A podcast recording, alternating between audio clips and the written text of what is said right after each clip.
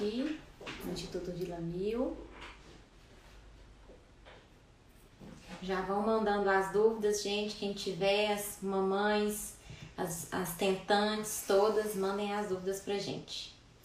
Os homens também, parece que estão entrando homens aí. Talita já entrou aí, Talita? Talita trabalha aqui conosco, ela já entrou do celular dela ali. Manda sua dúvida pra gente, tá ali. Tá, tá, tem que mandar, tem que mandar a dúvida aqui pelo Instagram. Não vai perguntar por aqui por fora, não. A Sheila, a Sheila minha manicure, a Sheila não cansa, né, Sheila? Fez curso comigo, fez minha unha, ainda chega em casa, me vê na live. Isso, Isso que é amor. Isso que é amor. Ainda falou que vai lá em casa amanhã fazer a unha de Rebeca. Ah, gente. Muito amor, né? Se eu puder morder Rebeca, eu faço a unha dela também. Às, às vezes a minha babá aparece aqui na live e fala assim: Mara, minha filha, vai dormir, você não cansa minha casa, não. Passa o dia inteiro na minha casa com os meninos, chega e entra na live. Então vamos esperar todo mundo entrar aí. Deixa eu ver se tem mais alguém conhecido. Então, enquanto vocês vão entrando, eu vou apresentar que a doutora Nath. A doutora Nath foi um achado, assim, aqui na vila. A gente está muito feliz com a chegada dela. Porque eu confesso que a gente tinha uma grande dificuldade, né, com esse assunto de intestino aqui.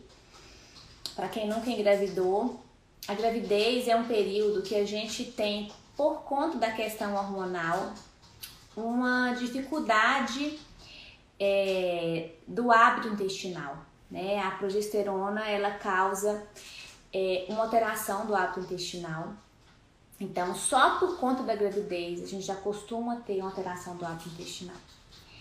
E a gente já vive numa fase de alteração de hábito intestinal. A doutora Nath vai explicar pra gente um pouco do que está acontecendo na sociedade ocidental, né, doutora Nath?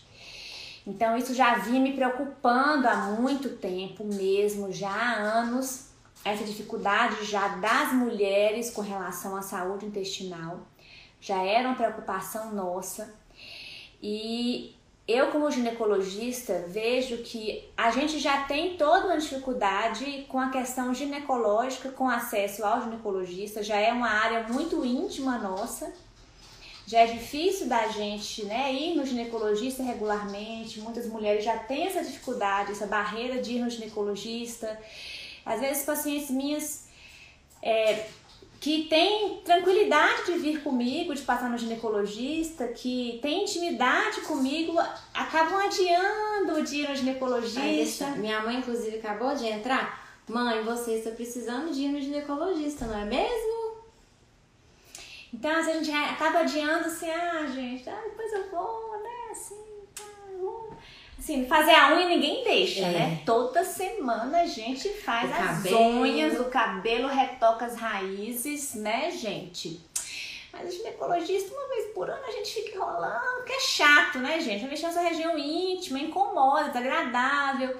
E às vezes a gente vai ter que falar coisas também que a gente não quer. Imagina no coloproctologista. Só aí o trem tá pegando mesmo. Pior ainda, né? Né, gente? Aí que o negócio é pior ainda. Então, o que que acontece? Eu só conhecia coloproctologista homem ainda. Como é que você vai no homem para mexer naquele lugar? Então, o negócio era difícil você falar da sua questão, né, das fezes, do hábito intestinal. É, é muito, eu pelo menos acho muito íntimo, não que eu seja ginecologista, Eu já acho a parte ginecológica muito íntima e eu acho que a parte coloproctológica também é muito íntima, né? Então, quando eu conheci a Natália e, e via a leveza com que ela trata de tudo isso e a tranquilidade que ela tem de acolher as mulheres, assim, a primeira paciente que a Natália atendeu minha, ela foi na casa da paciente, ela recebe a paciente na casa dela quando é emergência, e a gente sabe, quem já teve trombose hemorroidária, quem já teve fissura, gente, o negócio, eu nunca tive, mas assim, a minha cunhada teve uma fissura, ela tava fora do país, ela, ela, o trem é o ó do Borogodó, né? Quem Ninguém já... lembra que tem anos, né? Até que ele deu algum problema. Aí você não esquece dele nunca mais. Isso é o que a gente vê assim na prática. Ninguém preocupando com a saúde do ânus, com a saúde do intestino. Agora tem um, um descontrole, uma diarreia louca uma semana inteira, ou uma trombose hemorroidária. Cancela a vida. Cancela. E deixa Cancela. de mau humor, a pessoa não consegue fazer nada, né? A pessoa fica é enfesada. Muito, muito, sensível. Sabe que uma pessoa enfesada é cheia de fezes? ela está enfesada, cheia de fezes. Ela não faz nada. Então, nosso objetivo é exatamente esse, né, Kézia? É a gente tentar deixar com que a coisa flua mais leve, a gente desmistifique um pouco, poder falar abertamente sobre hábito intestinal, sobre anos. Gente, todo mundo tem, mulheres, homens, idosos, crianças, bebês.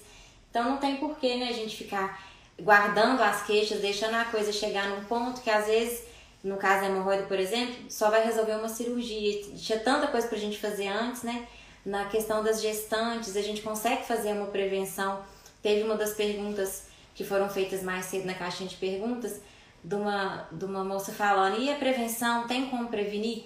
Tem como prevenir, é fácil de prevenir. Tem como a gente evitar da coisa chegar num nível que vai incomodar, principalmente na fase final da gestação, atrapalhar às vezes na hora do parto, de incomodar mais uma coisa a mais para incomodar, né? Então tem tanta coisa que a gente pode fazer, por que não fazer? Não desmistificar isso.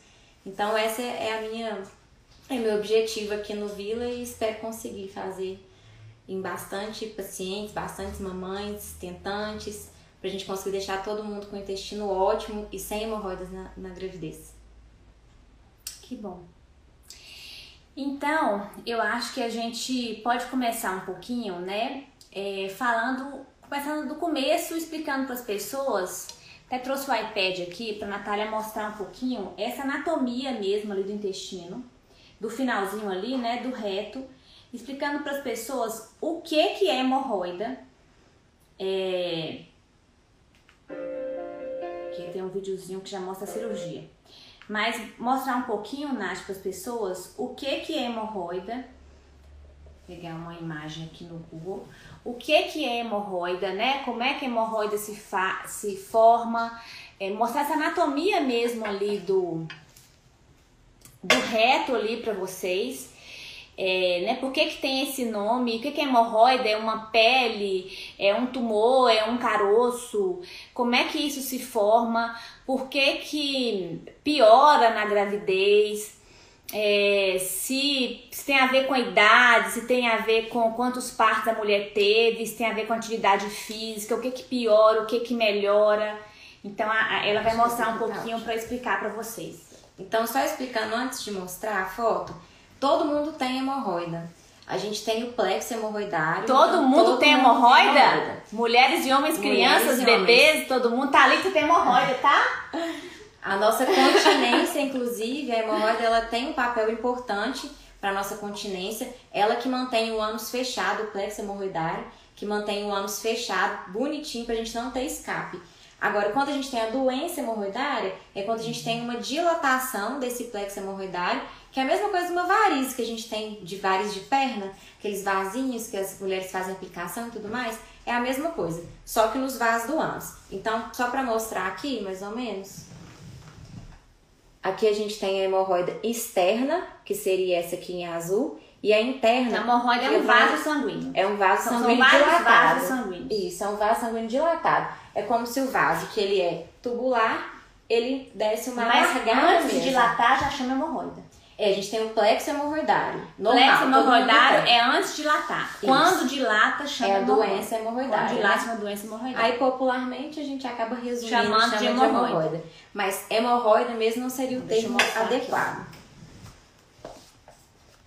Tá refletindo a luz. Ah, eu acho melhor que até desligar essa luz aqui, tá, Lita? Desliga essa luz, essa, esse, Só pra gente mostrar. essa ring light aqui, aqui, tá ali? lá atrás, Ai, pra ver. para as pessoas, pessoas verem. Então aqui, essa parte aqui é a hemorroida, seria a hemorroida externa. A hemorroida externa ela já é de fora. Então muita gente fala: "Ah, eu enfio minha hemorroida para dentro e ela volta. Ah, eu fui no pronto atendimento, colocaram minha hemorroida para dentro e ela voltou". Gente, o que é de fora não adianta você tentar colocar para dentro do ânus, porque ela é de fora, ela vai voltar. Agora a interna, ela tá acima da linha pectínea, ela sai lá de dentro, é como se fosse esse dedinho aqui, e ela pode vir para fora na hora da evacuação, ela pode ser pequenininha e ficar aqui dentro e só causar um sangramento, um incômodo esporádico, ou ela pode ficar para fora o tempo inteiro. Isso vai depender do grau dela, e isso vai influenciar muito no tratamento também.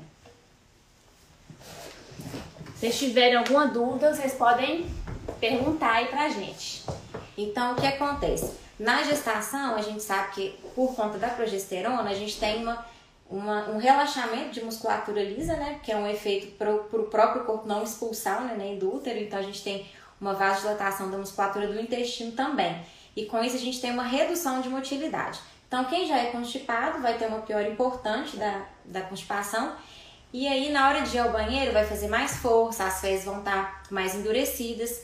E aí, essa força que a gente vai fazer vai predispor esse tecido, às vezes uma hemorroida pequenininha que a, que a pessoa já tem, vai crescer, vai aumentar pela força, e, entre outros fatores que eu vou citar também, e aí a pessoa vai começar a ter sintoma. O que, que mais na gestação vai piorar a, a hemorroida e predispor o aparecimento?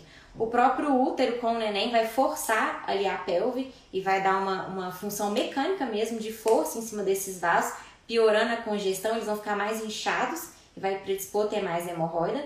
O útero também com o neném dentro vai é, comprimir a nossa veia cava e vai prejudicar o retorno venoso, que é o retorno do sangue das pernas para o coração. Na hora que o, que o sangue sai do coração para as pernas, a gravidade vai ajudar. Mas na hora de voltar, além da gravidade não ajudar, a gente tem uma piora por causa do útero que vai comprimir mesmo e dificultar esse retorno. Então, esses três fatores juntos, aí junta a dieta, que às vezes não é muito boa, a ingesta de água que falha um pouquinho, junta o, o hábito intestinal já ruim, né, anteriormente, isso tudo vai predispor a formar as hemorroidas na gravidez ou piorar. E aí, uma vez que a externa saiu para fora, formou aquela pele grandona, mesmo que passe o parto, a hemorroida ela desinche, aquele excesso de pele, uma vez que ele foi formado, o ânus não é igual à pele da barriga que vai e volta. Ele vai ficar um plicomazinho, que é só um excesso de pele sem o conteúdo do- dos vasos edemaciados dentro. Isso muitas vezes incomoda e aí para isso não tem jeito, só vai só a cirurgia mesmo que vai resolver 100%. Mas se a hemorroida for interna e sair para fora, a gente tem a ligadura elástica que a gente vai mostrar aqui. E a gente tem também outras opções, opção com medicamento, várias coisas para fazer até chegar no ponto da cirurgia.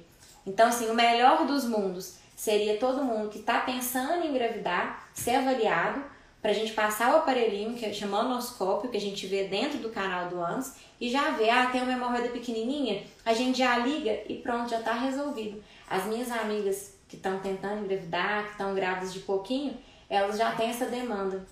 Inclusive, estou para fazer uma de uma amiga minha por conta disso, para evitar, porque vai piorar, não tem jeito. Piora o retorno venoso, o útero tá ali comprimido, o intestino fica ruim.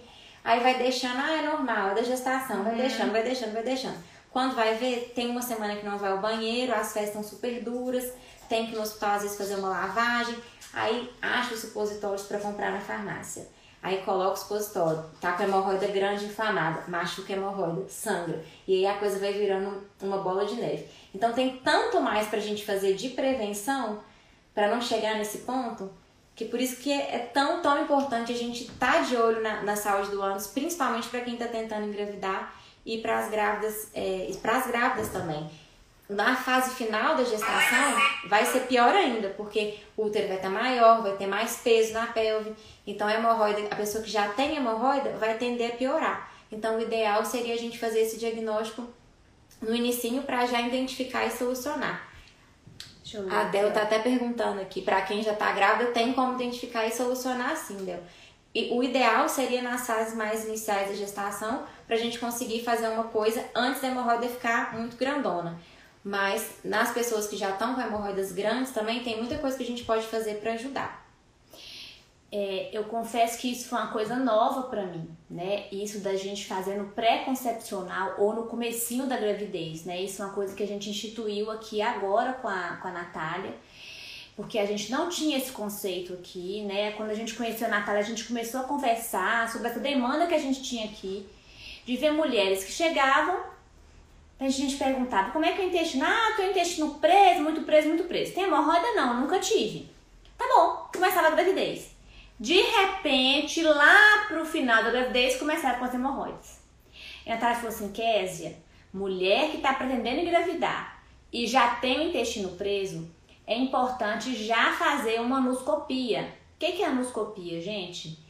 Pode mostrar? Pode. Tá aí, tá aí. Pega o anoscópio lá no, no consultório 3 pra gente mostrar. Eu também achava que isso era o fim do mundo, né? É um anoscópio, parece o. É como se fosse um espelho. O espelho, ele é menorzinho, tá lá no consultório 3. Então, pra mim também, a coisa assim, ai meu Deus, a coisa era um fim do mundo, assim. É, eu já fui no coloproctologista, mas a gente não vê, né? Porque a posição que a gente fica é. não é igual do ginecologista, a gente vê ele, ele pegando. E é uma coisa super simples, gente. Assim, é muito, é, boa, é muito preconceito. É. Tipo, eu confesso pra vocês que é muito, muito preconceito muito. da gente. Eu falei assim, Natália, a gente tem que quebrar esse preconceito, assim. É, eu confesso que eu, eu tinha muito preconceito com hemorroidas, com essa questão de examinar o ânus, assim, mas uma questão de preconceito mesmo do que. É, e aí, eu, confesso, eu tive hemorroidas nas minhas, acho que nas duas últimas gravidezes, no pós-parto, e eu ficava com tanto medo de precisar de operar, porque eu sei tanto que o pós-operatório é, é terrível. E eu vi meus pacientes sofrendo. E aí, quando a gente conversou, eu falou assim, Késia, a gente tem que avaliar no pré-concepcional as mulheres que têm constipação ou no começo da gravidez para já fazer a ligadura elástica em quem tem hemorroida interna e nem sabe. Se a pessoa tem hemorroida pequena ali no começo, a gente já liga para ela não começar a sofrer do meio Resolve pro final da gravidez. Coisa mais boba, gente, mais rápida. E ela fala assim, coisa mais boba, eu fico assim, eu fiquei sem Eu vou mostrar, eu vou mostrar. Aí ela mostrou o vídeo, eu falei assim, é só isso mesmo? Não, a gente faz aqui no consultório. O quê? Como assim no consultório? Porque na minha época de faculdade era uma cirurgia. É. Então, ela vai mostrar o anoscópio assim Parece muito com aquele aparelhinho que a gente folha para Nicolau. Então, só pra vocês verem, ele, ele é fininho, tá vendo? Vem um anestésico aqui, local, que a gente passa. E a região onde ficam as hemorroidas internas, que é acima da linha pectínea, a gente não tem nervação para dor, então o procedimento é totalmente indolor. E o aparelho é descartável, ele é usado um para cada paciente, né, obviamente. E aí depois que a gente passa ele, a gente tira essa parte branquinha aqui, fica só essa, essa peça transparente. E aí, com isso, a gente consegue localizar onde está a hemorroida e fazer a ligadura. A ligadura, gente, nada mais é do que essa gominha aqui. Não sei nem se vai dar pra ver ela é tão minúscula. De, de elástico de aparelho, De aparelho, exatamente. Essa gominha a gente coloca nessa pinça, que é uma pinça específica. Ela tá aqui já, já posicionada. E aí, o que, que a gente faz? Vou mostrar aqui. A hemorroida que ela fez, ó. Aqui seria a hemorroida interna, né? A gente passou o aparelho, a hemorroida está localizada Tô segurando a hemorroida. Segurei a hemorroida para mim. A gente Ela vai, ligar a encaixar aqui, a hemorroida aqui. Aqui tem uma, uma, sucçãozinha que a gente aperta, a hemorroida é sugada aqui para dentro. Isso tudo indolor. E aí a gente só dá um tirinho. E aí com aí fica isso... assim a hemorroida, olha. A hemorroida ela fica ligada. O que que significa isso? O sangue que nutre a hemorroida não vai conseguir chegar até ela. Então ela vai secando, secando, secando e aí ela vai cair. Às vezes as pessoas vêm caindo no meio das fezes, às vezes não vê. E, e aí é uma maravilha, vai ficar só uma cicatrizinha e aquela hemorroida ali foi embora. A gente pode fazer é, ligar duas hemorroidas na mesma sessão, a gente pode ligar ir ligando uma por vez. Isso tudo é discutido mostrar, com o paciente. Vou mostrar o vídeo para eles. Vai depender muito de quantas hemorroidas o paciente tem, o tamanho delas, mas é um procedimento simples que resolveria tanta coisa. Então seria muito importante quem está tentando engravidar, quem está em fase inicial de gestação ou quem tem uma hemorroida interna sabidamente, ser avaliado para poder fazer isso. Nós vamos mostrar o videozinho aqui direitinho. Deixa eu dar o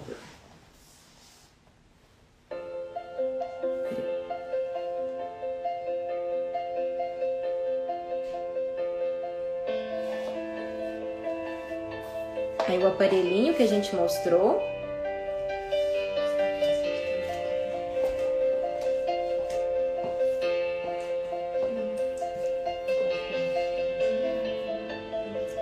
A gente aplica com anestésico, então isso não dói.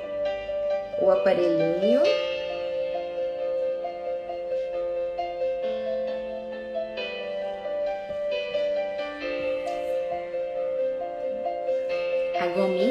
Mostrei aqui agora.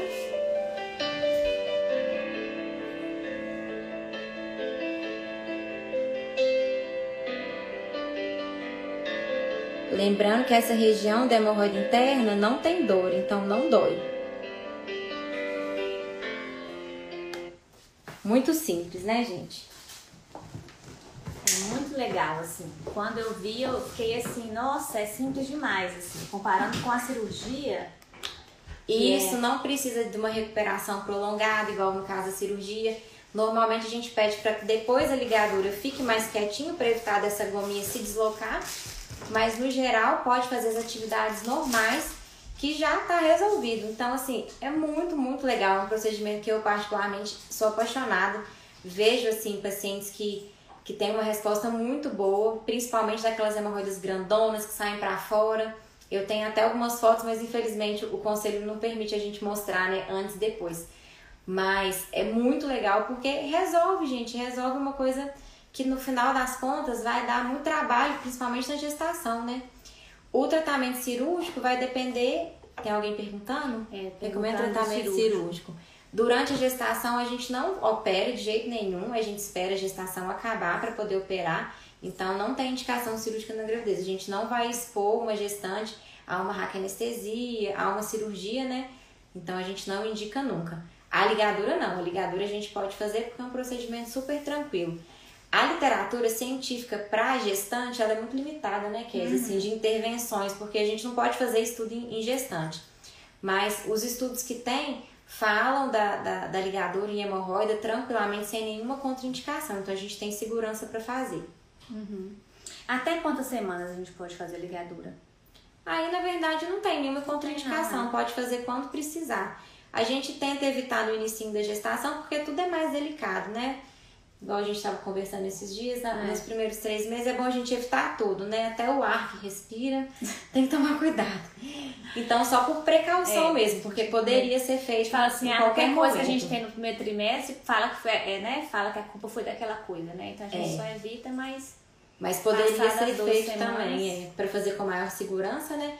E aí, quando precisar, se a hemorroida inflamar mais pro final da gestação, sai para fora, dá pra gente fazer o ideal é que não faça com ela muito inflamada, a gente tenta resolver a inflamação um pouquinho antes com alguns medicamentos que são permitidos na gestante, com outros cuidados, e aí depois a gente faz a ligadura. Então, quando ela está muito inflamada, muito sangrante, às vezes não é o melhor momento para poder fazer, porque às vezes a pinça não consegue nem englobar ela muito grandona, né? A gente melhora um pouquinho a, a inflamação e depois liga. É ótimo, ótimo. Hemorroida externa, também trata com ligadura lá? Não. Aí o é, que, que acontece? Abaixo da linha pectina, que é onde está a externa, a gente já tem nervação para dor. Então, se eu fizer isso na hemorroida externa, eu levo um chute na cara na mesma hora, porque é muito, muito doloroso. Então, ela só vale para hemorroida interna. Aí, pra, normalmente a gente usa para grau 2 e 3. Em alguns casos, paciente com risco cirúrgico alto, paciente idoso, a gente pode tentar fazer para grau 4 para aliviar. Mas se eu fizer, por exemplo, com uma hack, porque na gravidez eu posso fazer hack. Inclusive a gente faz versão cefálica externa com hack. Se eu fizer hack e fazer externa? Mas eu não aconselho porque é muito doloroso o pós-operatório. Entendi. Não é nem por causa da ligadura, é por causa do pós-operatório, é, por causa grávida por causa do Porque aí na externa vai dar uma ferida, que vai ficar ali uma ferida no ânus. Aí ela não é indicada mesmo. A hemorroida externa é só cirurgia, não tem escapatório. A gente não a, a literatura contraindica a ligadura para hemorroida externa, só para interna mesmo. Aí pode ser de grau 2 a 3, a indicação formal, grau, grau 2 a 3, e a externa de jeito nenhum. Entendi. Mesmo com raiva. E outra dúvida também, trombose hemorroidária. Aí não, né? Trom não, aí a trombose hemorroidária normalmente é um trombo de hemorroida externa. Hum. Aí a gente vai ter outras formas de tratamento para poder trombose aliviar. não dá em trombo de hemorroida interna? Muito difícil. A hemorroida interna normalmente ela sangra mais porque ela fica um tecido, um, um, como se fosse uma carninha mesmo para fora. Depois eu vou te mostrar as fotos que eu tenho. Uma carninha para fora. E aí toda hora que as fezes passam ali, sangra, incomoda, ela pode sair para fora e voltar para dentro. Mas normalmente aquela trombose, dá aquele trombo grandão, é de hemorroida externa ou na junção ali da linha pectina interna para externa, mas interna é muito difícil ter trombose mesmo, normalmente ela é externa. Aí na, na, trombose a gente vai ter outras alternativas, né? Dependendo da fase da, da gestação, a gente vai conseguir usar alguns medicamentos, algumas pomadas. Lembrando que as pomadas tem que ter muita parcimônia em usar, porque as pomadas que a gente vê em farmácias, de todo tamanho, hemorroides, hemorroides, elas são, elas são compostas de corticoide a gente sabe que o corticoide na gestação ele não é indicado. E apesar da, da absorção local não ser tão grande igual a absorção da medicação oral, tem uma absorção, então, apesar deles serem milagrosos, o pessoal ama usar os, os, as pomadas com corticoide, a gente não indica para gestante por causa dos efeitos colaterais do corticoide, né? Imagina você sair dando corticoide aí para para as mamães Sim. todas, bem complicado. Fora que as pessoas acham que estão tratando o problema, mas na verdade estão só acobertando o problema, né? Exatamente. Isso é um grande problema que eu vejo as pessoas continuam tendo constipação, continuam talvez ali com as hemorroidas internas que vão só aumentando, vão só piorando, e aí vão ali passando a pomadinha, passando anestésico, e o negócio vai só aumentando. Aí nasce o bebê via alto, aí via baixo, vem aquele puerpério, aquelas, aquele tanto de mamilo e você subindo pelas paredes puérpera cheia de hemorroida, né, gente? Porque eu falo assim, no puerpério, se você não teve hemorroida, você terá. é, gente, é muito comum a hemorroida na gravidez e no pós-parto. É muito comum. Muito comum. Muito comum. Na população muito geral comum. já é comum. A gente é tem na literatura comum. uma incidência de até de um para cada quatro pessoas. Então, é na hora que você for passando na rua assim, ver quatro, um ali vai ter É muito comum hemorroida. Na gestação, pior ainda. É muito comum, sabe? É muito comum.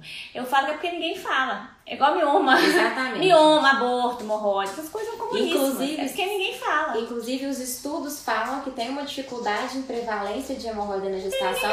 Porque você não chega no, no consultório de ginecologista e fala assim, ah, eu tenho hemorroida também. Se você não pergunta, ninguém, ninguém fala. fala. Ninguém fala, você tem que direcionar mesmo. Vida, é a mesma coisa de vida sexual. Você não falar assim, você tem orgasmo? Ninguém vai te responder. É, ninguém tem orgasmo. Oi, meu nome é Ciclano, eu então, tenho Oi, doutora Kézia, eu vim aqui colher preventiva e te contar que eu não tenho orgasmo. Ninguém vai te falar assim. E te contar que eu não tenho orgasmo, que eu tenho hemorroida. Ninguém vai não te falar assim, gente, entendeu? E aí a coisa às vezes vai chegando num ponto que aí no finalzinho da gestação já tá com aquela programação de parto, aí fica com medo de tentar um parto normal por causa da hemorroida.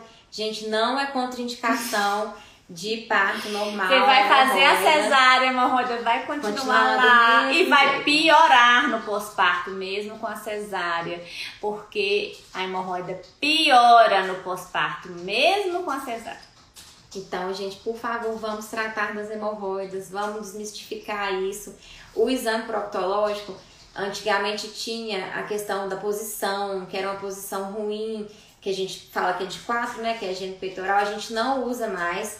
A, a, a leva mais jovem, né, tem proctologista que ainda gosta dessa posição, mas eu particularmente não uso, a gente faz deitado de lado. Então, assim, tenta proteger o paciente o máximo, a gente vê só o que precisa mesmo, o paciente todo coberto, com toda atenção, explicando passo a passo do exame.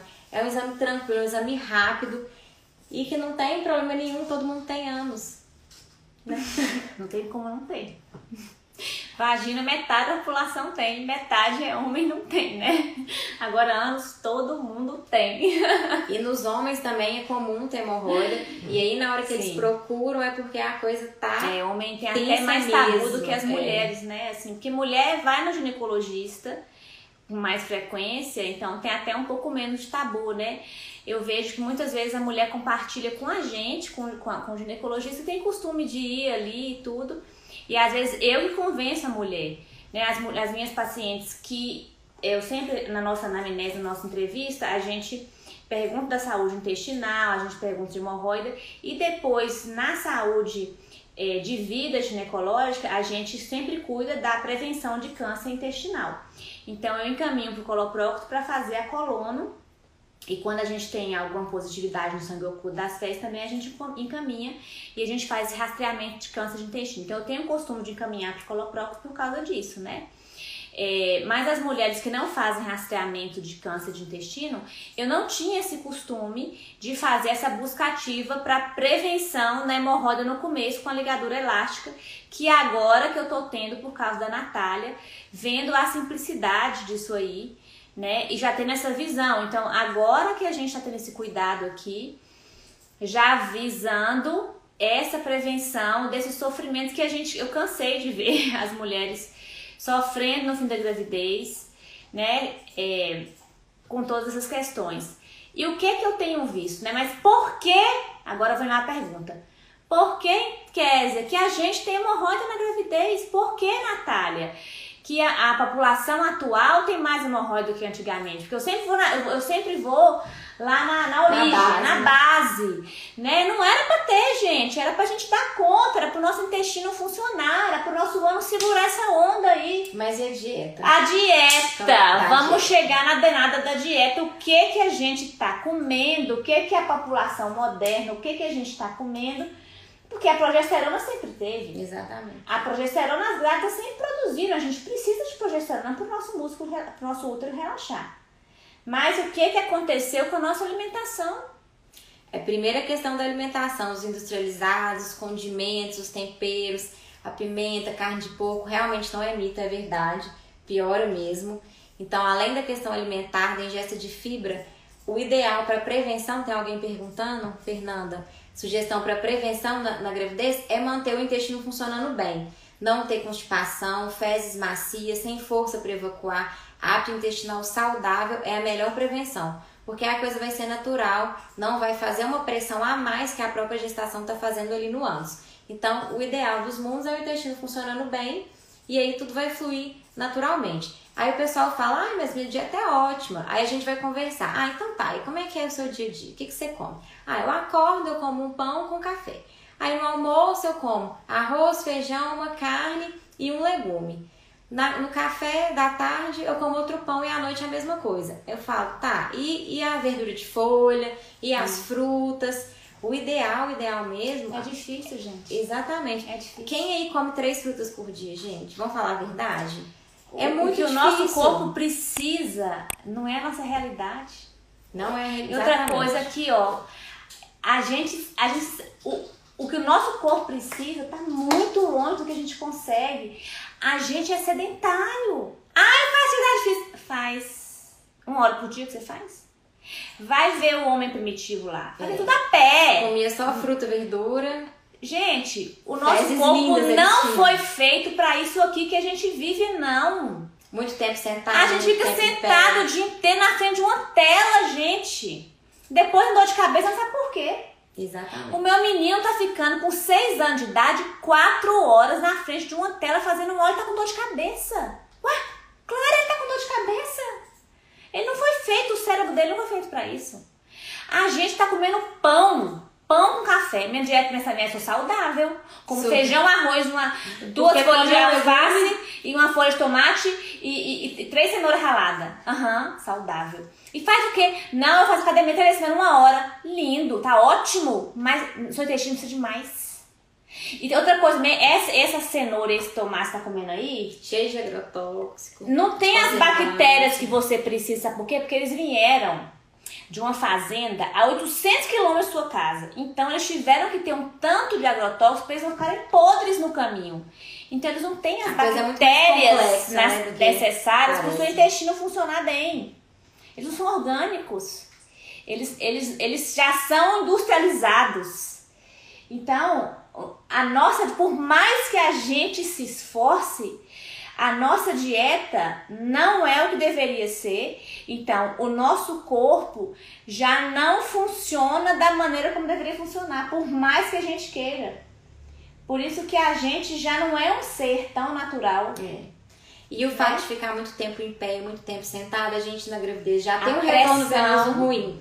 Vai piorar ainda mais, porque é a panturrilha que faz a, a função da bomba do membro inferior. Então a gente muito sentada, muito em pé, não ativa a panturrilha, o sangue não volta, piora varizes da perna. A mesma coisa vai valer para as hemorroidas que também são varizes. Então é tanta coisa que a gente tem de prevenção, além de dieta, ingesta de água. Agora usar meia, então é bom também, né? A meia é ótimo também. Porque se eu uso a meia de compressão, eu melhoro o retorno venoso. Exatamente. E vai ajudar nas hemorroidas. No final do dia, pôr a perna pra cima um pouquinho. O exercício vai fazer essa função Sim, de fortalecer a panturrilha, bom. que vai ser ótimo. Então tem muita coisa pra fazer Melhorar a de prevenção. tem dieta melhor. é, que? A questão da. Ah, eu não consigo comer fibra, fruta, verdura, legume. Ótimo, seja sincero com o seu médico. Fala, eu não consegui, aí que a gente pode fazer? Suplementa, né, amiga? A gente tem suplementação. A gente suplementa, dá tudo que o corpo precisa em forma de fibra sintética e pronto, tá resolvido. Então, para tudo tem uma solução. Agora, gente, medicina é individual. O pessoal fica querendo receita de bolo. Ah, mas e para isso? É muito individual. Cada um tem a sua individualidade. É. Cada um tem gente que uma pomada X vai ser maravilhosa. Para outra pessoa vai dar uma dermatite horrorosa na pele do ânus, vai causar um problema no futuro. Então tudo é individual, depende de cada um, dos sintomas, do grau das hemorroidas, da história prévia. Tem na família, não tem. O intestino funciona bem, não funciona. Sim. Dieta, atividade física. Não dá pra gente individualizar, porque a gente vê hoje em dia, principalmente com essa coisa de Instagram, que tá muito, tem muito acesso ao médico, né? Eu não sei se na, na ginecologia É, também é assim. Mas o pessoal quer uma receita de bolo. Ah, eu tenho hemorroida. E aí? É isso, gente, não é assim. Isso vai valer pra você, pro seu amigo, pro seu vizinho. O remédio do vizinho não vai valer pra você. Cada um tem a sua individualidade. Então isso é muito, muito importante. Na hora da, da anamnese, da consulta, a gente vai investigar tudo. Tudo que pode tudo que pode ajudar o paciente, a gente vai expor, e tudo que está sendo feito de errado. Então é muito mais amplo do que parece. A coisa não é só assim tão simples, ah, faça isso, faça isso, faça isso, está resolvido. Cada um tem a sua individualidade, né? Acho que isso é o mais importante das consultas, porque que às vezes a gente não consegue trazer uma informação tão precisa assim de use isso, faça isso. Tirando a questão da dieta, da ingesta de água e da atividade física, o resto, os tratamentos, o que dá para um, o que não dá, vai ser individual. A gente tem que avaliar cada pessoa na sua individualidade, nos seus hábitos, né? Não dá pra gente fazer um, um padrão para todo mundo, que senão não tem nem motivo pra gente estar aqui, né? Sim. Eu eu pegava lá um Instagram e tratava. Jogava no Google, né? Comprava essa pincinha aqui, ó. O marido comprava, a mulher dele tava lá, Vai o espelho. com- comprava no, no Google isso aqui, botava aqui o. É caro, viu, gente? Dá pra comprar assim fácil, não. Você duvida que a medicina daqui um dia vai estar assim? Não tenho certeza absoluta, Vai estar assim. infelizmente. Ninguém vai lá, vira aí. Aí vem no, no- na complicação. eu vi na live, médico, né? eu vi na live ali como é que é. Por exemplo, Botox mesmo. Você tem alguma dúvida, Thalita? Daqui a pouco o Botox tá assim, ó. Eu vi ali, eu fiz um curso ali no Um Hotmart. online. Eu vi um curso no Hotmart, tá ali, tá ali na minha cara. Eu vi um curso no Hotmart ali, ó. Aí é quando chegar o pessoal todo tortinho, Como com é que- isquemia de anos. É, porque se fizer errado, a gente pode dar isquemia, É pode dar é necrose, facinho. não é assim É um borrachinho que você põe. tão facinho, não. Igual teve uma, uma época aí que o pessoal tava fazendo enema de café quente, fazendo, perfurando os retos todo, porque uma blogueira aí falou que emagrecia. O que a gente teve de perfuração de reto aí na literatura por causa do tal do enema de café. Eu vi um negócio de fazer uma lavagem pra emagrecer, mas não era É. com café, não, era com o quê? Teve, teve o de, com café quente, tem, tem ozonioterapia também, que agora tá minha mãe fez, fazendo minha filha, minha mãe milagres. fez tratar Covid. E resolveu. Não, foi internada no hospital. Então, Eu cuidado, gente, com as coisas milagrosas que vocês veem né, na internet. Saúde é uma coisa muito séria, só quando a gente não tem saúde que a gente dá valor, né? Então, na hora que complicar, na hora que fez a, a coisa errada, a- usou a pomada errada e deu problema no bumbum, deu uma dermatite, tratar a complicação é muito pior do que tratar a doença. Então, não dá pra gente brincar com saúde. O probiótico, a Isabela tá perguntando, não tem nenhum, nenhum relato de literatura de probiótico com prevenção de doença hemorroidária. A questão do probiótico, depois eu acho que vale a pena a gente fazer uma, ou uma live, ou um sofá, ou um post. Inclusive já tem, né, o, o post do blog sobre probiótico. Ah, sim, ah, eu não terminei de ler, viu? Foi uma correria, comecei a ler. Pedi para escrever um post sobre a questão da microbioma na gravidez. Porque é um tema que a gente já discutindo muito aqui na vida, essa questão da, Tá super em alta, né? muito em alta, microbiota, a, a produção da microbiota do feto, gente. Tem muita coisa nova. Muita coisa nova do que a gente come na gravidez, porque a gente sabe que a gente, nosso corpo tem mais bactéria do que a população da Terra. O que a gente come na gravidez, o tipo de parto, amamentação, produz a microbiota do bebê. Então, a doutora Natália fez uma revisão de literatura sobre isso, escreveu um texto para o nosso blog. E a gente vai subir esse texto para o blog e fazer algumas publicações também aqui no Instagram para vocês. E a gente pode fazer uma live depois sobre Podemos, isso, né? Tem muita coisa para falar. Quem sabe mesmo? Você defende mestrado quando? Em final de fevereiro, tô esperando. Então, quem sabe que ela espero que ela não esteja assistindo, que ela tá enrolando. A orientadora da Nath, não assista essa live. ela te chamou de enrolada. Te amo, orientadora. Então, mas todos os orientadores são assim. Quem já fez mestrado, doutorado, levante a mão. Nossa senhora. Existe algum orientador que não enrola orientando? Só a doutora Ana, que é uma professora maravilhosa na Lunardi, ó. Ana, meu doutorado, vou fazer com você então, tá? Isso Já mesmo, tá tudo combinado. Pega o banco de dados nosso. Que bom a gente pode acrescentar alguma coisa no nosso banco de dados aqui da vila relacionada à saúde intestinal. Que Ótimo, você a fazer gente já seu, pode pensar seu banco de dados de doutorado seu, né? Fechou. Porque a Ana não. Viu, gente? Quem quiser, quem estiver procurando orientadora de doutorado, aí pode ir pra Ana. doutora Ana Lunardi, uma excelente orientadora, carrega os orientandos dela aqui, ó, no coração. Mas voltando ao nosso assunto, a gente pode fazer em março, de repente, uma Uhum. live de, né, de Podemos, microbioma. microbiota. Então, sobre o, pré- o probiótico, né, como preventivo. Não tem nenhuma indicação na literatura.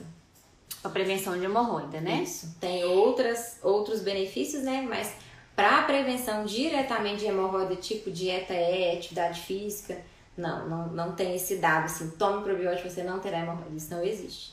Ajuda na função do intestino como um todo, mas ainda com uma evidência muito fraca. Mas não vamos dar spoilers do, do, do próximo tema. O que fazer no pós-parto com hemorroida externa? Alguma pomada ou fazer cirurgia? Aí é aquela questão da individualidade, né? Qual o tamanho da sua hemorroida? Quantos mamilos você tem? Tá inflamado? Não tá? Como é que tá a dieta? Como é que tá o intestino? A questão da pomada é muito complicada porque a pomada ela não trata. A pomada ela vai aliviar sintoma. E não vai ser toda pomada que todo mundo vai poder usar, porque tem a questão do corticoide, que tem a absorção sistêmica, principalmente se estiver amamentando. A gente tem que pensar o que, que vai ser metabolizado e vai passar pelo leite. Então, o ideal mesmo é que seja feita uma avaliação para ver o que, o que pode ser feito para aquela, aquela, aquela pessoa no pós-parto específico. Porque a gente tem hemorroidas enormes, trombosadas, vão precisar de um procedimento mais rápido, como temos hemorroidas que vão responder ao tratamento medicamentoso e, e vai dar tudo certo. Então, não tem jeito de eu te dar uma resposta segura sem te avaliar antes. Perdão. A Rutiel está falando o seguinte: as mulheres antigamente viviam menos, tinham filhos mais cedo também, usavam menos anticoncepcional, são muitas mudanças. E não tinha tanta informação, né? As pessoas às vezes nem sabiam direito o diagnosticar uma hemorroida. Tem muita coisa que, que aconteceu antes, né, disso. A Rutiel falou assim: quero muito tratar minha hemorroida, preciso de cirurgia. Será que precisa mesmo? Tem que avaliar, Rutiel. Rutiel é uma paciente minha foférrima, ó.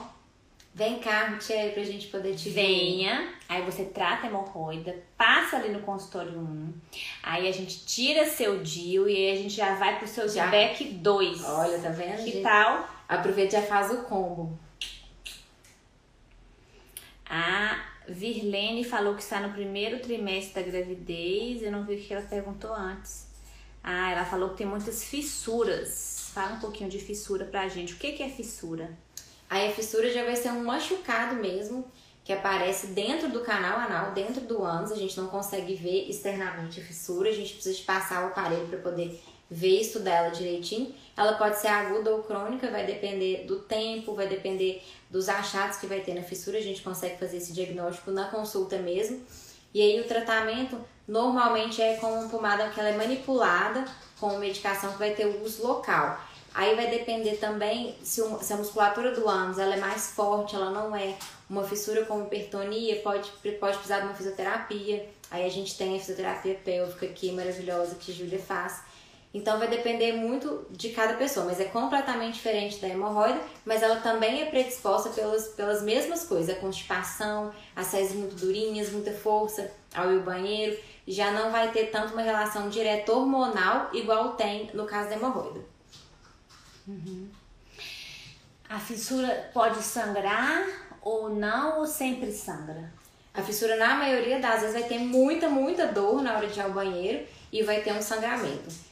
Nem que seja um pouquinho no papel higiênico, porque é como se fosse uma ferida aberta ali no canal do ânus. Então, na hora que as fezes passam, elas passam ali rasgando mesmo e machuca bastante o ânus. É bem doloroso. Quem tem fissura sofre muito de dor na hora de ir ao banheiro. E aí acaba virando um ciclo vicioso, tanto a hemorroida quanto a fissura. Ah, tô com a hemorroida inflamada, não vou evitar de ir ao banheiro para não doer. Aí prende o intestino por, por questões assim de escolha, né? Vou, não vou segurar as fezes para não ir ao banheiro para não doer. Aí as fezes ressecam, uma hora vai ter que ir ao banheiro, não tem jeito. Na hora que for, vai machucar porque as fezes estão ressecadas. E aí vai virando um ciclo vicioso. Essa, essa é uma questão até das gestantes com hemorroidas inflamadas, que acontece muito isso. As gestantes prendem o intestino, aí vou evitar de ir ao banheiro, tô com medo de ir ao banheiro, não tô indo ao banheiro. E aí, na hora que, que vai, as fezes estão durinhas porque segurou, ficou muito tempo. E a coisa vai só piorando, piorando, virando um ciclo. A hemorroida piora, piora mais o intestino e por aí vai. Então, por isso que a gente tem que interromper esse ciclo. Uma dúvida. É, fazer sexo anal aumenta a chance de ter hemorroida ou fissura? Não. Aí a questão da lubrificação é muito importante. A fissura pode ter microfissuras, uma fissura pequenininha que vai cicatrizar no outro dia, mas a fissura anal mesmo, que expõe musculatura, não tem uma predisposição, a não ser que a pessoa tenha uma, uma hipertonia já, e aí vai ser a fissura por conta dessa hipertonia, não pelo ato sexual em si. Uhum. Agora, a hemorroida não tem nenhuma relação, quem já tem doença hemorroidária vai, pode ter um sangramento, alguma coisa assim, mas não vai predispor. Ah, eu tenho relação sexual anal, eu vou ter hemorroida? Não, não tem nada a ver. Mas quem já tem, pelo trauma, né, pode ter mais uhum. sangramento, pode ter mais crises, mas fora isso, normal. Uhum. Vamos ver se tem mais alguma outra pergunta. Vários elogios à live. Gente, mais alguma outra dúvida? A Joyce perguntou se toda inflamação da hemorroida tem dor. Não. A hemorroida interna, ela pode ter inflamação sem dor, só com sangramento, só com a saída do conteúdo da hemorroida para fora, extrusão da hemorroida, nem sempre vai ter dor. A hemorroida externa, ela vai na maioria das vezes ter dor sim, principalmente se ela estiver muito inflamada. Mas a interna, ela pode ter uma inflamação sem ter dor, só tendo um pequeno sangramento mesmo na hora de passar o papel higiênico ou nas, misturado nas fezes, no finalzinho da evacuação. Nem sempre, não vai ser obrigatório a dor. Tem gente com hemorroidas enormes, super, super edemaciadas e que a pessoa chega para consultar assim, ah, eu vim fazer prevenção de câncer. Aí a gente vai examinar, nossa, não tá te incomodando? Ah, não, já vivo assim, pra mim é normal, o incômodo que eu tenho é normal. Então isso varia, a dor ela é muito de pessoa para pessoa, né? Tem gente que quase morre de dor, tem gente que fica, ah, não, normal. Pós-operatório também, ah, normal, não senti nada. Nossa, é isso pós-operatório? E tem gente que liga pra gente, nossa, tô morrendo. Então é muito dor, é muito pessoal, mas obrigatoriamente não precisa de ter dor, principalmente se for interna. Tem umas perguntas também da caixinha que as meninas me mandaram. Deixa eu ver se tem alguma coisa aqui que a gente não mencionou. A questão da indicação de parto, mandaram. É indicação de cesárea? Se não é, como lidar com aquele inchaço horrível na hora do parto? Dói demais. Então a questão toda é a prevenção para evitar de estar muito inflamada na hora do final da gestação, né? E se tiver, Gente, não é indicação de cesariana. Hemorroida não é de jeito nenhum. Vai piorar? Vai, mas vai piorar gente, de todo jeito, igual a Kézia já falou. É, o, que eu, o que a gente fala é o seguinte: você não vai chegar, nem ninguém vai ficar sofrendo até o dia do parto com hemorroida inflamada. Ah, mas fica. Pior que fica. É, eu nunca tive uma paciente que ficou sofrendo com hemorroida até o dia do parto. A gente não deixa isso acontecer assim. A gente trata, a gente cuida durante né, as consultas de pré-natal. Ninguém entra. Como é que você vai entrar em trabalho de parto com uma crise de dor de hemorroida, gente? Ninguém nem vai entrar em trabalho de parto. Só se for por escolha, né? Não por falta de orientação. Só se for por escolha. É, é assim. Você tem que cuidar de uma dor pra você entrar em trabalho de parto, assim. E aí, tipo, você entrou em trabalho de parto, você tá bem ali, tudo bem, você tem uma mira hemorroidária, mas você não tá em crise de dor de hemorroida pra você entrar em trabalho de parto. Ninguém vai entrar em trabalho de parto com uma crise de dor de alguma coisa. Vocês estão entendendo? Assim, sabe? Você tem hemorroida, mas ela fica doendo o tempo inteiro, né? É.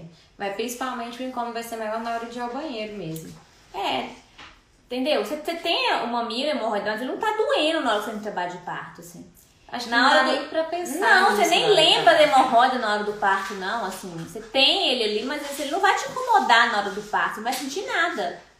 Outra nem pergunta vai lembrar aqui que ele existe. Que fizeram sobre hemorroida pós-diarreia sem dor ou sangramento.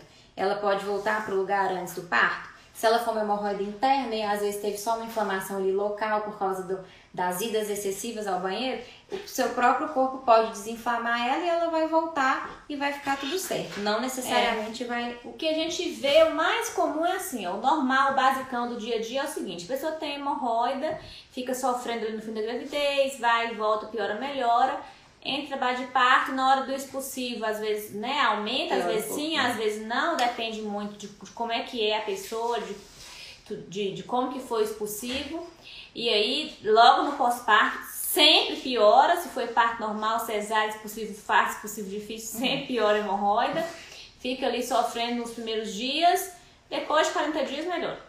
É igual uma, uma pessoa mandou aqui. Tive durante toda a gestação. No parto se agravou e após cinco meses do nascimento diminuiu, mas nunca mais normalizou. Então é aquilo que eu falei antes, né? Aquela pele que saiu pra fora, que cresceu, ela não vai voltar 100% ao normal depois. Vai ficar um, um excessozinho de pele ali mesmo. É normal isso acontecer. Por isso, mais uma vez, a gente tá batendo na tecla da prevenção, prevenção, prevenção. Sabe o que eu acho? A gente, a gente tem muitos mitos, a gente tem gente que nem sabia que poderia tratar, que poderia cuidar, né? Eu acho que a gente tem que ter acesso à informação. Gente, tem gente que encaminha, inclusive colega médico, encaminha paciente pra gente que é proctologista pra olhar a próstata, porque procto, próstata. Não tem nada a ver a próstata, quem olha é o urologista. Isso é todos os dias. A gente recebe encaminhamento. Pa- Paciente com alteração de PSA, querendo fazer prevenção de câncer de próstata, é verdade. É verdade. Então, eu acho que o importante da, da gente expor isso aqui é exatamente por isso, é a informação, né? Mas acontece com frequência.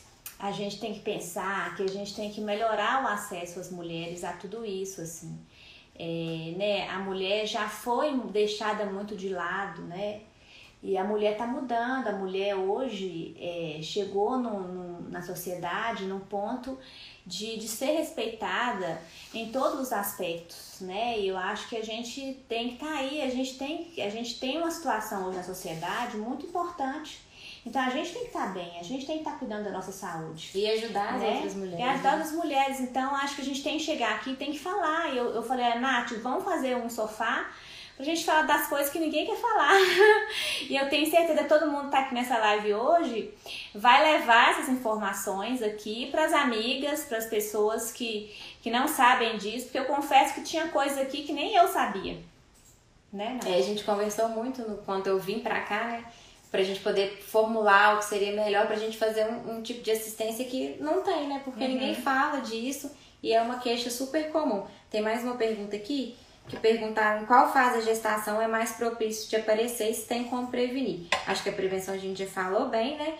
É mais comum aparecer no final da gestação mesmo pela, pela própria compressão mecânica do útero na veia cava, dificultando o retorno venoso, né? Então, quanto mais está avançada a gestação, maior o risco de aparecer. Deixa eu só ver rapidinho se tem mais alguma aqui. Tem risco falou. de estourar no Não, gente, não estoura. O mais pode acontecer é sangrar, mas fora Eu isso nunca não. vi sangrar, eu tenho 17 anos de obstetrícia. Nunca vi hemorroida sangrar no parto. Na verdade, hemorroida, é, o comum é sangrar na hora de evacuar, porque as fezes Machuca passam elas, no né? canal canal ali do cocô. O neném não passa no canal do cocô, o neném não passa pelo ânus, o neném passa pela vagina. Então o neném não encosta na hemorroida, gente. O neném nem, nem encosta na hemorroida, por isso que não sangra nem estoura no parto. Podem Tá. ficar tranquilas. Perguntaram se elas melhoram no pós-parto, a gente falou que tende a piorar no início. Bem depois. depois. melhora isso. O tratamento, nós falamos, vai ser individual, né? É, como posso Compressa? evitar? Colocar Compressa? compressa melhora. A compressa, na verdade, a- o banho de assento é maravilhoso, né? O banho de assento Banho é de assento. a gente pega qualquer recipiente redondinho, que tiver uma bacia, um balde, qualquer coisa que a pessoa tiver em casa, coloca água quente mesmo, água fervendo e deixa só o vapor, não encosta o bumbum na água. Só o vapor bater. É um anti-inflamatório natural, ajuda muito a diminuir o inchaço das hemorroidas. Isso é uma coisa que qualquer pessoa pode Gente, fazer. mas quente não fazer vasodilatação? Não ajuda, você acredita? Ajuda porque circula ali pela própria vasodilatação, ah, vai circular entendi, mediador inflamatório entendi. e vai melhorar, porque a questão toda é o sangue que parado, não circula, exatamente. Parado. exatamente. Aí circula e é melhor. Isso. Entendi. Então o banho de assento é uma Eu, eu colocaria compressa fria, porque eu falava assim, é pra fazer vasoconstrição. Eu, meu, eu... Aí pode até dar uma isquemiazinha, machucar, predispor uma trombose. Entendi. A água quente é melhor. A água fria, tipo chuveirinho, ele pode ajudar, mas deixar uma compressa mesmo. Fria é ruim. Porque aí também tem. As pessoas, às vezes, elas perdem um pouco a noção, né? A pessoa vai colocar o gelo direto no ânus, vai machucar ali, o gelo vai queimar mesmo, né? Então seria só. Natália, tem uma pergunta aqui, Natália. Você vai até encostar aqui, olhar bem pra câmera pra você responder. Encosta pra Ai, cá. Ai, meu Deus, porque eu escolhi essa pergunta, todo mundo me faz. Porque eu falo, não, você tem cara de A gente tudo. já perguntou isso pra ela. A gente falou assim, Natália, você tem cara assim de dermato, de cirurgia plástica, até de pediatra você tem. Mas você não tem cara assim de proctologia, né, Thalita?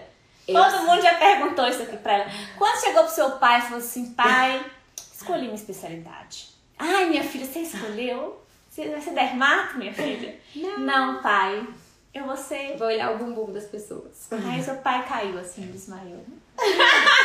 Não, gente, mas a proctologia é uma especialidade tão legal, é porque é pouco conhecida mesmo. Mas todo mundo que é proctologista é cirurgião geral também. Então, a gente, quando a gente termina a cirurgia geral, a gente pode ou ficar na cirurgia geral ou fazer uma subespecialidade. No caso, a proctologia é uma subespecialidade. A gente tem cirurgia grande, que a gente opera câncer de intestino, a gente opera megacólon e por aí vai. A gente opera cirurgia pequena, que são as hemorroides, os cispilonidais, as fissuras, as fístulas. A gente tem exames atrelados, que é a colonoscopia, e a gente tem consultório. Então a gente tem tudo. Se você, ah, eu não gosto de consultório, eu posso operar. Ah, eu não gosto de operar, posso ficar só no consultório. Então te dá uma, um, é uma área que você pode caminhar entre as entre as vertentes e pode ficar ali e conseguir resolver para o paciente mesmo. Porque às vezes você fala, ah, vai, vai no médico, ah, tem que mandar para não sei quem fazer o exame uhum. para outra pessoa depois operar. Não, a gente já consegue é resolver, sempre, exatamente, já consegue resolver tudo. Por isso eu escolhi a proctologia. Entendeu?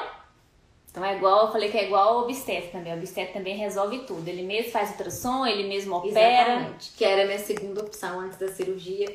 Eu fiquei na dúvida se eu ia fazer obstetrícia, ginecologia ou cirurgia geral, mas acabei Aí, como ela tinha esse, esse, esse ladinho assim, obstétrica, ela veio para uma clínica, Exatamente. tem muita grávida para poder resolver tudo. Por isso. que mais tem mais Deixa eu ver se tem mais alguma que a gente não falou. Então, amenizar. Melhora pós-parto. Porque aparece na gravidez também a gente O resto da gente falou. Se alguém tiver mais alguma, gente quiser mandar, é, pode mandar no, no Instagram, no direct, que as meninas me repassam e a gente tira se surge alguma dúvida depois, alguém tiver assistindo em casa depois e quiser perguntar alguma coisa, eu estou à disposição para responder as dúvidas também. Gente, então nós vamos terminar, que já daqui a pouco o Instagram vai desligar a gente aqui. É, essa live vai ficar salva. E já quero convidar vocês para a próxima próximo encontro aqui do sofá, que vai ser na semana que vem com a doutora Ana Lunardi, que é, é ginecologista, especialista em reprodução humana. Queria primeiro agradecer a doutora Natália. Ela está aqui na vila todas terças e quintas, né, Natália? Quem quiser, quem precisar de atendimento, ela está às ordens. Pessoas estão adorando ela aqui, uma pessoa super atenciosa. E a gente está muito feliz com esses projetos nossos aqui, com a sensação assim de dever cumprido, tipo, trazendo esse atendimento de tanta qualidade. O Insta da Natália é Nath... Nath underline nascentes é procto, ponto procto. Mentira, Nath nascentes underline procto. Perdão, é porque eu mudei, não tinha o procto, eu coloquei recente. Mas tem no Instituto também, no Instagram do Instituto tem marcado lá, então pode, pode me achar por lá também. E aí, gente, semana que vem é, eu não vou estar aqui no sofá, que eu vou estar dando a descansada. Mas quem vai estar aqui é a doutora Ana Lunardi e a doutora Marina, que é endócrino. A doutora Ana Lunardi é ginecologista especialista na parte de endocrinologia e reprodução humana. Então, ela e a doutora Marina vão estar aqui falando, respondendo a seguinte pergunta: É possível prevenir a síndrome dos ovários policísticos? Então, não percam semana que vem às 8 horas aqui no Sofá da Vila. Um grande beijo. Tchau, boa gente. Obrigada. Boa noite.